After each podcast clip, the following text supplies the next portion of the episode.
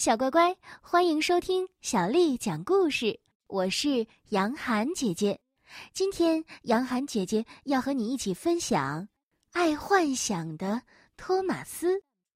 作者是来自法国的一位大朋友，叫做让·弗朗索瓦·杜蒙，翻译是迟嘉宾，是由江苏凤凰少年儿童出版社为我们出版的《爱幻想的》。托马斯，有些事不知不觉就发生了，比如在课堂上，托马斯又走神了。这个时候，老师就会对他说：“爱幻想的托马斯又飞到九霄云外去了，快回到地面上来。”或者这么说：“哦哦，托马斯又在幻想了。”还可能说。天上的风景很美吧？爱幻想的托马斯，快回到我们中间来。有一天，正在上课的时候，托马斯真的飞起来了。当老师出了一道算术题，托马斯觉得特别难。这道题的题面是：米歇尔太太买了五盒草莓，想做草莓酱，每盒草莓重一百二十五克。然后，然后托马斯就轻飘飘的飞了起来。一开始，他飞得并不高，也就几毫米，除了他自己，谁也没有注意到。他想，就几毫米，不要紧吧。但是很快，几毫米变成了几厘米。老师看着他，对他说：“托马斯，你又在幻想了。快告诉我们，米歇尔太太总共买了多少克草莓？”托马斯集中精力，想让自己尽量变重，同时使劲儿的伸长两条腿，但是没有用，他的脚怎么也碰不到地面。不仅如此，甚至他很快的连椅子也坐不住了。他多想让自己落地呀，可是身体偏偏不听使唤，他只得放弃。毫无疑问，这会儿全班同学都在盯着看他。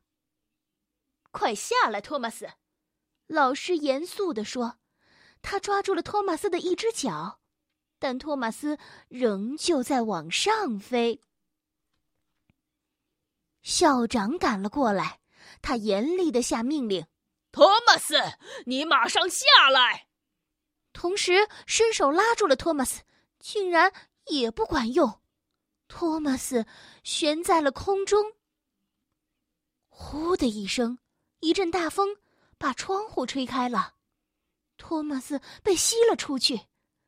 他看到老师慌张的跑来跑去，校长急急忙忙去打电话，操场上的孩子们睁大眼睛望着他，路上的行人纷纷朝他指指点点。他想抱住栗子树的树枝，可是树枝断了。现在，他已经飞得比学校的屋顶还要高了。托马斯飞得越来越高。学校变得模糊了，街道也离得越来越远了。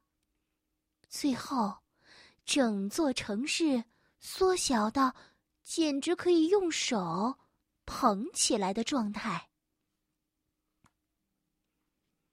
终于，托马斯不再往上升了，他孤零零的停在茫茫的空中，一片云飘了过来。好啊！我是云，爱幻想的托马斯，一切都好吧？呃，才不好呢，算术太难了。哦，算术啊，我一点儿也不会。你不会也没有什么关系，可是我不会就麻烦了。一片灰云说：“你可以直接问问米歇尔太太，不就行了吗？”或者称一下草莓酱，再去减去糖的重量。哦，你别忘了，煮草莓的时候有水分蒸发掉了。这时，一朵非常小的云，喘吁吁地说：“我就是从草莓的锅里跑出来的，也许我能帮你。”大家都看着这朵云，它全身红透了，得意地说：“米歇尔太太煮草莓之前，我看到了秤上的数字。”哦，呃，那是多少啊？对呀，那是多少来着？小云朵露出尴尬的表情。嗯，可是我不知道啊。我们云朵不上学，所以我不识字。托马斯好着急，不由得握紧了拳头。如果有一天他当了总统，一定会要求云朵必须去上学。哦哦，不过我记得数字的样子。小云朵说着，从同伴身上扯下一点云，然后把它们揉啊揉，揉出了三个数字：六百二十五。这个时候，大家都欢呼起来。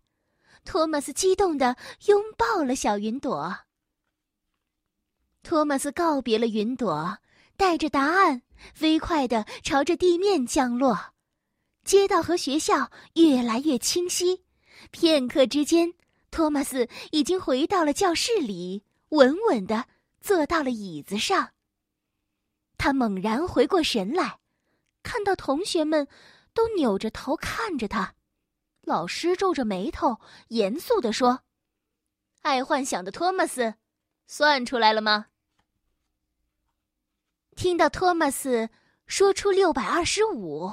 所有的人都很吃惊，尤其是讨厌的阿曼迪，居然惊讶的差点喘不过气来，惹得全班同学哄堂大笑。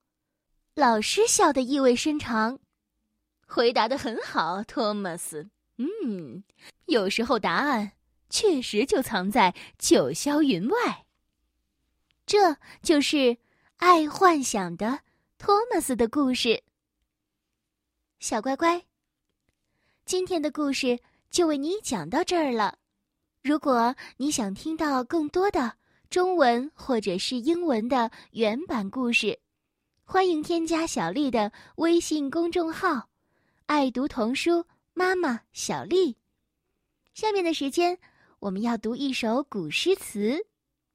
今天，杨涵姐姐要为你读的是唐代诗人高适的《别董大》。别董大，唐，高适。千里黄云白日曛，北风吹雁雪纷纷。莫愁前路无知己，天下谁人不识君。别董大，唐，高适。千里黄云白日曛，北风吹雁雪纷纷。莫愁前路无知己，天下谁人不识君。别董大，唐，高适。千里黄云白日曛，北风吹雁。雪纷纷，莫愁前路无知己，天下谁人不识君。小乖乖，晚安。